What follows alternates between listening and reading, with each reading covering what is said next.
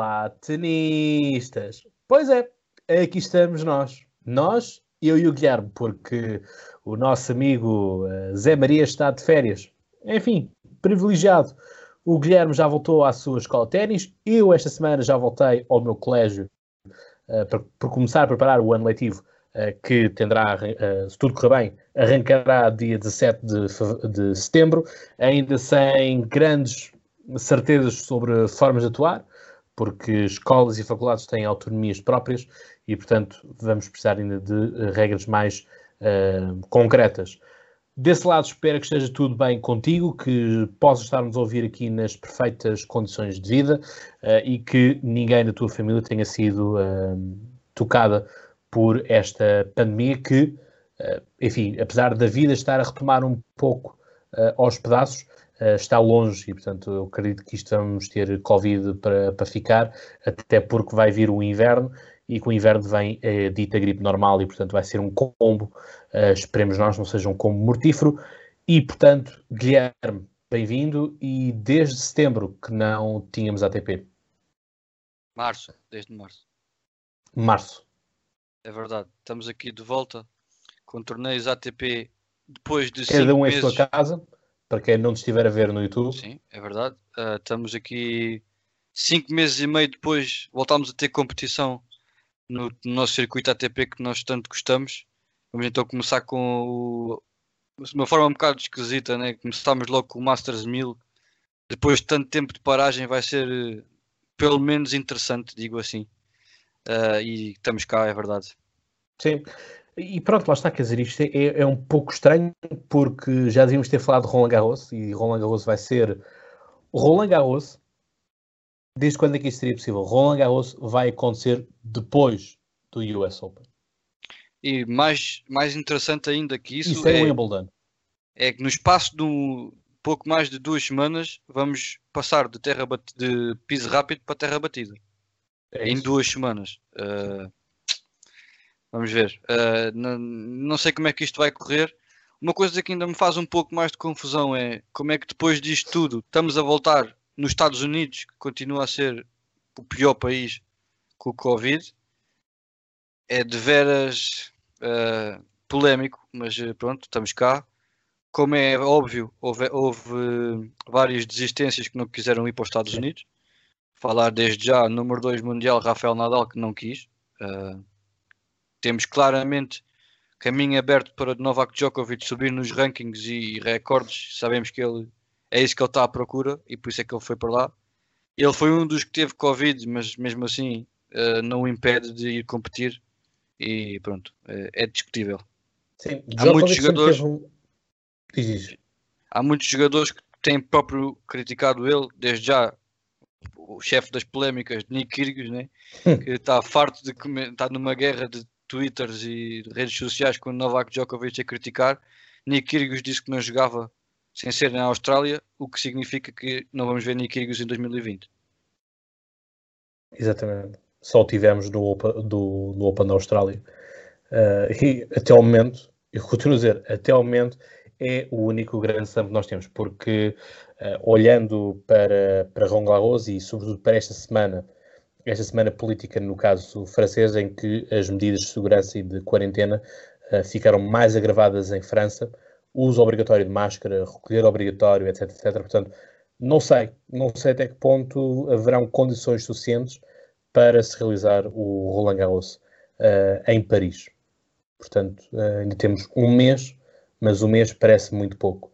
E, e, e França durante um mês vai ser a loucura porque vai ter Le Mans, vai ter Volta à França em bicicleta, vai ter uh, uh, Roland Garros e vão haver dias coincidentes. Portanto, a nível do desporto, setembro, os jornais franceses desportivos não vão ter mãos a medir e vão ter que escolher muito bem que capa é que querem fazer, porque vão haver dias grandes para várias modalidades que vão atuar em solo francês. Portanto, vai ser muito, muito complicado. Mas lá está, isto ainda voltando a Djokovic, Djokovic já nos habituou já desde o início da, da pandemia. Uh, e até mesmo antes, recorda-te, dos incêndios na Austrália, ele foi logo que disse: Não, não, a gente vai, vai lá jogar. Portanto, a gente há de, há de, de continuar e, portanto, as coisas são, são assim. Portanto, o Djokovic parece viver quase assim de uma bolha à parte. Sim, é. Já estamos habituados, não é? Aquele feitio de Novak Djokovic, ele claramente está pensa muito sobre a sua carreira e o seu percurso, deixar o seu, a sua marca no ténis e este está visto que não é um obstáculo para ele, como já não foi, como tu disseste bem, os incêndios em Austrália ele queria jogar de uma maneira ou de outra, houvessem condições ou não. Pronto, uh, se formos olhar um pouco para, as, para algumas das desistências para vir aos Estados Unidos, temos claramente número 2 Rafael Nadal, temos Roger Federer que não vai, mas é por, por, por ilusão, ele foi operado uh, quando logo na quarentena ele viu que, que tão cedo não se voltaria a jogar, por isso aproveitou para recuperar, para estar a máximo nível para o ano. Para lá está o que a gente fala já aqui desde que começámos o podcast há mais de um ano atrás. Ele vai aos, ele, o objetivo dele é os Jogos Olímpicos. É por isso que ele vai continuar. Era suposto ser este ano que acabava. Foi tudo anulado, vai ser em 2021 e esse é sem dúvida. Se lá chegarmos, Guilherme. Se lá, pois, se lá, lá está, lá está. Mas é, é isto que ele quer. Olhando um pouco mais para baixo também, top 10, Gael Monfils também decidiu não ir, uh, Fábio Fonini também não, e pronto, uh, e Stan Wawrinka, estes são os nomes mais, mais, mais sonantes que, que, decidiram não ir, e por isso temos aqui um quadro um pouco mais aberto, com Dominic Thiem, por exemplo, como cabeça de série número 2, o que acaba por trazer aqui uma maior competitividade nos jogadores que se calhar não tinham tantas hipóteses se os três grandes continuassem a, a jogar. E isto vai nos levar à, àquela questão total, não é? é? Será que é desta que conseguimos ver um, um jogador sem ser dos Big Three a ganharem um torneio? Melhor hipótese não tem. Só têm só, só apenas ganhar a Novak Djokovic. Apenas, exato. Uh, portanto, é a coisa. Mas lá está. Um, ehm, isto aqui, pá, eles vêm sem ritmo. Uh, no sentido de uma coisa é o ritmo do treino e, e jogos de exibição e coisas assim género, mas nós temos tão bem quanto isto uh, que por mais treinos que nós façamos na, na escola de ténis, quando nós vamos fazer os nossos torneios internos, as coisas nem sempre, nem sempre correm de feição de quem joga melhor dos treinos, né? portanto as coisas são, são muito assim, portanto competição, quando, é, quando tens ali a taça à tua frente, tu queres chegar à taça e parece que vais ficar energias, uh, onde elas não existem, ou perdes o foco pela pressão toda que, uh, que, te, que te obrigas, não é? Portanto, esse é o, o ponto. Dito isto, vamos então fazer os nossos prognósticos para um, aquilo que é uh, o Masters 1000 de, de, Cincinnati. E, portanto, não está cá o Zé, mas o Zé fez-nos o favor de deixar aqui quais é serão as apostas dele. Guilherme, queres então dizer as apostas do Zé Maria? Uh, se calhar primeiro explicar como é que a gente vai fazer as apostas, porque então, está um bocadinho diferente. Uh, nós, se bem se lembram, no, no Australian Open, nós escolhíamos um dos Big Three, um do resto do top 10 e um, um outsider. Desta vez, como não há Big Three, só apenas jo Novak Djokovic está presente, mudamos aqui um bocadinho as regras. Vamos escolher uh, dois jogadores do top 8 no torneio, ou seja, dois jogadores que têm a passagem assegurada à segunda ronda porque tem bye. Um, e depois um outsider fora do top uh, 8 dos que não têm passagem assegurada. Ou seja, é mais ou menos as mesmas regras, três jogadores. No total vamos somar os pontos que, dos três jogadores que cada um selecionou e vamos ver quem é que ganha. Mas vamos ter aqui um bocadinho de, de, de pica, como é costume no nosso podcast. Muito bem. A valer a aposta está um bucket no KFC. Isso ainda não está falado, temos de falar depois com o. Eu, eu decido, sim, é, mas, eu decido. Muito bem, para depois a dizer que o, o Zé Maria já estará connosco no próximo episódio e depois havemos de falar uh, sobre isso. Diz, então vou dar então seguir com as apostas do, do, do Zé. O Zé Maria, uh, como não podia deixar de ser, apostou Novak Djokovic, como é óbvio.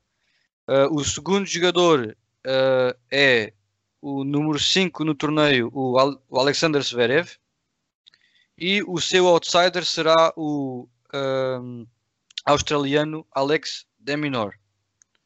Relembrar que o outsider tem que ser diferente no, para, os cada, para os três, ou seja, cada um tem que escolher um diferente.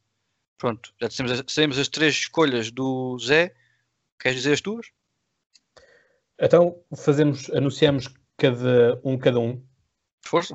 E eu como, como primeiro uh, como primeiro como primeira escolha uh, escolho Dominic Thiem. Que está no quadro totalmente oposto a Novak Djokovic. E é o número 2. Ok. Eu vou escolher Novak Djokovic como primeiro jogador. não tenho como não deixar de apostar nele. Uhum. Portanto, tu e o Zé ficam no mesmo, mesmo jogador. Uh, portanto, se, se tudo correr bem, terei passagem assegurada à final tranquilo da vida e, e só nos não? encontraremos lá. eu, por exemplo, no meu segundo jogador vou escolher Dominic Tim, por isso. Ah, tu escolhes a mesma coisa que eu. Muito bem, uhum. muito bem. Qual é o teu segundo então? O, o meu segundo, a minha segunda aposta, vai nada mais, nada menos que Daniel Medvedev. Portanto, número 3, do outro lado do quadro, uh, que medirá forças depois com Novak Djokovic. Com Novak Djokovic. Interessante, interessante. Nas meias finais. Pois, claro. Se não houver nenhuma surpresa até lá, acreditamos que não, mas se há ano possível de surpresas, é claramente este. Muito e bem, então tu, o teu wildcard. O meu wildcard é nada mais nada menos que o argentino Diego Schwarzman. Calculei. Honestamente, calculei que fosse, fosse esse que, estava, que iria escolher. Uh. Simplesmente está do lado oposto uh, de, do, tanto do Zverev como do Dominic Thiem na parte de baixo do quadro. Apanha uhum o lado do Matteo Berrettini e acho possível Schwarzman ganhar a Berrettini. Berrettini não, não me assusta. Depois Sim. apanhar a, na, melhor, na pior das hipóteses uh, nos, nas meias finais decisivas, mas se já chegar às meias finais é muito bom. Hum, hum. Sim, acabas. Porque lá está, aqui uh, todos nós vamos querer somar o máximo de pontos possíveis uh, com os não óbvios. Exatamente, portanto, é isso que nos difere Uh, é essa que é a estratégia-chave, ao fim e ao cabo, é sabermos uh, quem, quem é que nós devemos escolher e quem é que nós não, não devemos escolher. É? Portanto, acaba sendo assim. Portanto, recordar aqui o Alex de Minor, que poderá apanhar David Goffin, David Goffin logo nos oitavos de final. Nos quartos. Uh, e se não for logo a... Oitavos. Quartos, quartos. Oitavos, oitavos vai ser contra quem ganhar do Silitos com o Chapovalov. Sim, sim, é isso. Tens, tens, tens razão. Um, e lá está, pode, pode uh, qualquer um deles, né? Marin Silic ou Chapovalov, uh, são, são dois nomes a ter, a ter cuidado. Uh, Marin Silic, lá está, foi o tal que quebrou os Big Three. em 2014 ganhou o, US Open. Um, e, portanto, Na final vão... contra o Nishikori. Exatamente, exatamente. Nishikori ganhou, se não estou em erro, a Djokovic e Silic ganhou ao Federer nas meias. Toda a gente estava à espera da, da final óbvia Federer-Djokovic e toda a gente ficou surpreendida e acabou por ser Marin Cilic a levar a melhor nesse torneio atípico. Exatamente. E eu, atipicamente ou não, vou jogar aqui por uma segunda pátria. Vem um francês. Ora, estás a ver como sabes. Agora resta saber qual deles. Não, não sei se há assim muitos. Eu acho Deixa que pode ter aqui uns dois ou três. Benoit Perre, Gasquet. Então, três ou quatro. Humbert. Depois há vários outros, mas é, é, tudo de qualifying. Duvido que vais para Sim. um que venha do qualifying. A Manarino também. Sim, é 4, existem 4 neste momento. Ok. Mas eu vou para um que me dá uma maior segurança e pronto, poderá fazer aqui alguma diferença, que será Richard Gasquet. Richard Gasquet, que ainda não sabe o... Com quem vai jogar. É, mas vem, há devido do qualifying. Sim. E Portanto, é uma boa escolha, porque apanhas o lado do Roberto Bautista Agudo, que é um jogador sempre imprevisível. Lá está. E é isso que me dá hum, alguma tranquilidade é a questão de Batista Agudo poder, poder estar num mau dia e, portanto, ser, um, ser algo que a defrontar nos oitavos. Estou a ver bem, sim, jogar nos oitavos de final. Um, Bautista Agudo. Ele joga os. Jogará os oitavos de final contra o Bautista Agudo.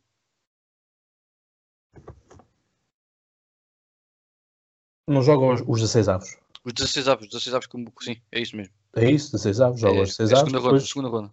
É isso. Portanto, aqui o, o- os oitavos, os oitavos apanhará hum, quem vier do confronto do Medvedev. Porque o Medvedev tem já a bye, é? portanto, e que não sabe quais são, não sabe com quem é que ele vai jogar na primeira. Aliás, não, primeira ronda ele passa porque é bye, mas não sabe quem é que o irá opor porque o espaço eh, estão os dois em branco. Portanto, não há nenhuma previsibilidade de, de quem possa vir. Apenas está um Thomas Fritz eh, que poderá encontrá-lo no- nos oitavos. E pronto, e aqui perderei, perderei um em confronto direto no- nos oitavos. Aqui uma aposta Mas- também podia ser interessante. De Caixa 9, que apanha ao lado também do Bautista Agudo. Também, Sim, mas também era uma aposta 9. interessante. Sim, mas Caixa Nova a mim não me dá tantas garantias, sabes? E quando estás numa coisa de, de aposta e queres ter hum, vá, maior número de pontos garantidos, eh, acabas sempre por ser um pouco mais conservador nisso e, e olhares um pouco mais para o ranking e sobretudo para a consistência. Hum, porque senão, por essa ordem de ideias, por exemplo, seria mais fácil nós apostarmos em Batista Agudo do que em Caixa 9, por exemplo, olhando para o ranking apenas. Sim, mas Bautista Agudo não podias apostar porque é, do, é o oitavo cabeça de série. Mas, mas sim, tu tens uma, uma, uma parte muito positiva, é sem dúvida o gasto que é a experiência. Né? Sim, Isto que estamos aqui, temos uma temporada completamente atípica, com pouco ritmo e isso tudo, a experiência pode ser muito importante. Daí eu também ter ido com o Diego Schwarzman. No caso do Zé Maria, por exemplo, foi em Dé menor, foi claramente pela irreverência e não tanto pela experiência. sim, sim. E lá está, cada um faz as escolhas que, que o quiser, Claro. é? Portanto, aqui não, Claro que sim. Mas é, mas é, é tomar nota, tomar nota disso, de- dos aspectos que nós salientamos. E, e pronto, eu aqui obviamente também tive uma atitude muito mais conservadora ah, nesse sentido, porque lá está. É necessário, é necessário nós ah, queremos ganhar, portanto, jogas sempre assim. Claro. Temos aqui os ingredientes, sem dúvida, para um torneio bastante interessante. Uh, temos um quadro completamente aberto do lado de baixo. Uh, em cima, claramente, Novak Djokovic é o homem a eliminar. Em baixo temos tanto Tim como o Tsitsipas, Zverev, Berrettini. Podem ganhar aqui alguma, alguma superioridade e tentar surpreender Dominic Thiem, que é o, é o segundo cabeça série. Por isso é um quadro bastante aberto e va- vai ser ba- bastante interessante. A parte positiva em apostar em Dominic Thiem é sem dúvida que ele é o que tem competido mais em torneios de exibição e tem ganho, Ora, vários, estás a ver? tem ganho vários torneios que não contam para nada, neste caso para, para o circuito ATP, mas é claramente dos que têm com mais, bem com mais ritmo. Por isso vai ser muito interessante. Sim, e, e lá está, é, é um jogador equilibrado no sentido de é jovem, portanto, tem ali muita coisa para trazer, mas apesar de jovem, é alguém muito maduro, percebes? E É, tem uma 26 boa anos. consistência, é uma boa. Sim, percebes? Mas é isso, acho que está no ponto, no ponto de equilíbrio. Uh, 25, 26, 27 anos são aqueles pontos de equilíbrio em que é jovem, mas já tens maturidade e já terás conquistado alguma coisa. Só lá está com esta questão E toda não esquecer que ele tem 26 anos, mas é profissional desde 2011, ou seja, ela, ele desde os 17 que anda a jogar a mais alto nível. Sim, Uh, por isso já, digo, já tem já muita com duas experiência. finais e já com duas finais perdidas em, em Roland Garros. E não será contra Rafael Nadal aqui, com certeza. E outra coisa muito positiva, do, do- para mim, na minha opinião, do Dominic Thiem, o treinador dele é o Nicolas Mazou, que foi jogador, ou seja, sabe o que é que é isto de jogar com pouco ritmo, sem ritmo, que é- acaba por pesar também. Cada vez eu acho mais importante nas equipas técnicas que trabalham com os jogadores de alto nível, tem que haver alguém que já jogou ah, anteriormente, ah, porque é- tu podes ser um grande treinador, mas tu não souberes o que eles sentem dentro do próprio quadra, acaba por ser eh, por ser eh, uma desvantagem. Por isso, por isso é que estamos cada vez mais a, a ver jogadores a apostarem em antigos jogadores como os seus treinadores. Por exemplo, Novak Djokovic tem Marian Vaida, que é o seu treinador há muitos anos, mas tem na sua equipa técnica também Goran Ivanisevic, um dos melhores servidores uh, de sempre e também com muito uma larga carreira cheia de experiência, por isso uh, vemos que isso continua a ser. Já temos visto Ivan Lendl, temos visto uh, o Boris Becker, por exemplo, Sim. como Stefan Edberg, temos cada vez visto mais esses jogadores uh, que tornarem-se treinadores no futuro e é, para mim é uma coisa muito positiva e que só tem a ganhar o ténis e os jogadores que trabalham com esses jogadores que têm toda uma experiência uh, nas, nas suas carreiras. Sim, porque lá está. São, são pessoas que tornar-se-ão mais compreensivas do que aquele treinador que diz não, não, bate a bola e corre e spina e salta e pirueta e que se tornam insensíveis um, essa parte, não é? Portanto, alguém que conhece as coisas mesmo lá de dentro e não é, não é que aquele treinador que apenas jogou na academia ou que joga apenas na sua escola ou com os seus amigos no social, um, enfim, as coisas são, são totalmente diferentes e, portanto, é todo um outro input que, que permite, permite melhor prestação, como é óbvio. Uh, o Gasquet já tem, já, já tem adversário. Será o J.J. Wolf, o jogador americano com 21 anos, 144 do ranking. Bom, desde que ele seja eliminado, por mim está tudo bem. Jogador este que eliminou Istomin no qualifying. Uh, Istomin é um jogador Veterano, com, é? Veterano, com cotação no rank, no, no circuito. Joga, de óculos, não é? Joga de óculos. É dos poucos que joga de é. óculos. Já sei, já sei quem é que é. Estamos a falar de alguns destaques do, do qualifying. Temos que destacar João Souza, que foi logo eliminado na primeira ronda do qualifying. Sim. Aliás, ele também não fez uma boa prestação, diga-se, uh, mesmo cá entre os Tugas. Isto tem sido um ano para esquecer. João Souza este ano não tem sido nada fácil. Eh, quando a competição cá em Portugal voltou ainda sem circuito ATP, ele não conseguiu ganhar torneio nenhum. E não está fácil, não está fácil. Temo que ele, tenha, que ele esteja a entrar na fase descendente da sua carreira, o que não é nada positivo para o ténis português, nem para o João Sousa, como é óbvio. Vamos ver. Sim, até porque, até porque a idade dele também não pode pesar muito, não é? Quer dizer, ele tem 30 anos ainda, tá, supostamente estava a entrar no, no Prime. Ainda assim? Ou, 31 dizer, anos, fez 31 anos já. 31 anos comparado com, com o 40 é o Roger Federer. Djokovic tem 32. Nadal tem 33, né? Lá está, por isso que eu estou a dizer, 31 para estes, para estes novos jogadores não é nada. Se fosse anos atrás, diríamos, ok, 30 anos, fim de carreira, tchau amigo, obrigado pelo espetáculo e pendura a raquete. Hoje em dia, os 30 anos permitem uh, muito mais. Tu, eu penso que não estou enganado, mas o, o próprio Stan Wawrinka só ganhou o seu primeiro torneio com 30 anos, não foi? O Grand Slam. Sim, foi, foi algo Ele que... ganhou o primeiro em 2014, quando 2014 tinha... Ah, tinha 29. Sim, mas eh, pronto, mais ano, menos ano. Não, não dá eh, para... Já bastante veterano.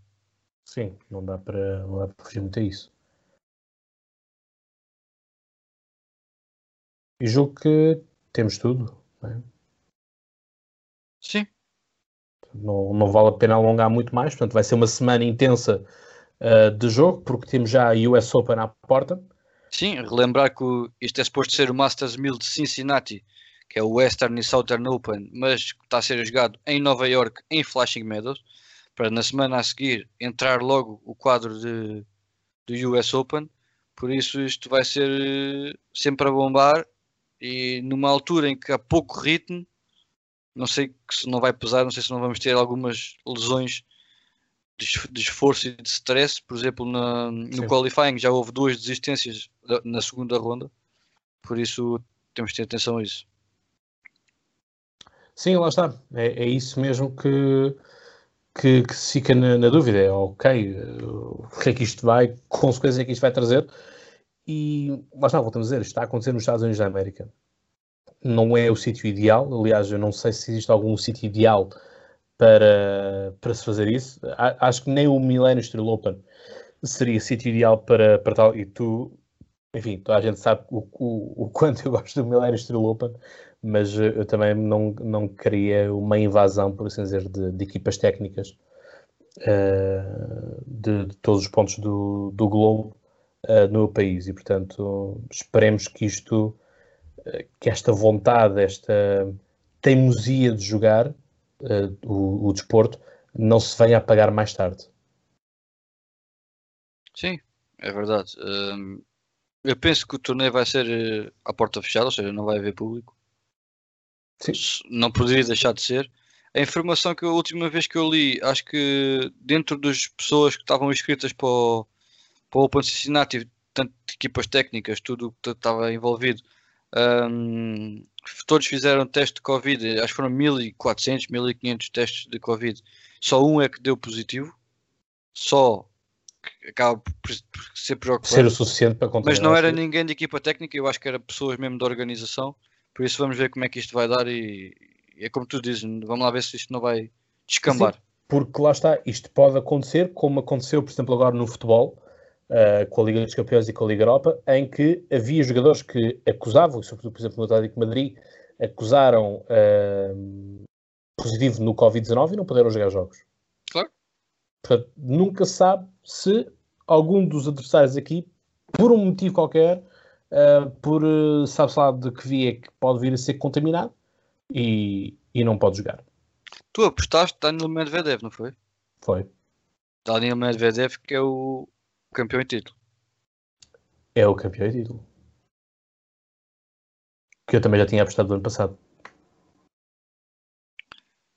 Era aqui uma, mais um aspecto interessante. Uh, tem um pouco mais de pressão por ser o, o defensor do título, né? Sim, mas esta vez não tem o público, mas desta vez não tem o público uh, com que se preocupar, não é? Porque era um dos tópicos que nós falávamos no episódio há um ano atrás, que era o público estava e não estava com ele. Não, não esteve e depois começou a estar cada vez mais com. Isso foi no US Open, sim. Sim, sim, sim. sim. Portanto, é, é, por aí. Portanto, sem mais nada a acrescentar, uh, despedimos por agora. Portanto, estivemos aqui a gravar às 11 da noite do dia 21 de agosto, portanto, daí que tenham estado a entrar aqui notícias de última hora, por assim dizer, de, de jogadores de qualifying. E, só, portanto, agora, só agora é que o qualifying ficou fechado. Exatamente. Portanto, Isto como é, é tudo em cima da hora, nós estamos a gravar mesmo nesta hora, que é para sair sábado, logo de manhã, porque às 4 da tarde começa o, o torneio. Exatamente. Portanto, o principal. Nós fazemos tudo o melhor para vocês. Portanto, estamos aqui. Uh, eu amanhã tenho que ir trabalhar uh, de manhã cedo, mas ainda assim uh, arranjei aqui um bocadinho do meu tempo para vos dar este conteúdo amanhã. Amanhã, que é hoje, tecnicamente, é? é hoje que vocês estão a ouvir isto. Portanto, assim é. Com isto, despeço-me com aquela amizade. Guilherme, palavras finais que queres deixar? Não, esperar que tudo corra bem e que tenhamos um grande torneio, que é isso que a gente espera. Um quadro sem dúvida aberto, tem tudo para dar espetáculo. Por isso cá estaremos na próxima para ver como é que estes resultados uh, correram. Vamos ter, sem dúvida, nas, nas redes sociais também os updates das nossas qualificações e das nossas pontuações, por isso estejam atentos. É isso mesmo. Portanto, já sabem, continuam a ouvir aqui o vosso podcast Troca de Bolas e já sabem, peguem na raquete, peguem na bola, joguem. Uh, mas agora, pronto, se estiverem a perder o jogo, podem sempre dar aquela cotovelada, não é? Para, enfim, uh, pôr o, o adversário um bocadinho eh, enfim, com aquela dor chamada cotovelo de tenista, não é? E portanto vocês poderem sim ganhar o jogo. Aqui a dica da minha parte, não que eu tenha aplicado, não sei se é uma técnica que resulta ou não. Um, portanto, joguem melhor, mas já sabem, quando forem jogar, procurem também uh, cumprir as normas e já sabem, porque vocês aqui uh, vocês não estão apenas sozinhos no corte de ténis, estão com outra pessoa, estão com outro amigo e esse amigo, tanto como vocês têm família, e portanto são duas casas que acabam por estar em risco além de o próprio uh, sítio que vocês dão que serve para outras pessoas. Portanto, já sabem, é isso mesmo, normas uh, a cumprir de segurança para todos. E portanto, já sabem, até lá, peguem então na raquete. Um abraço. Tchau!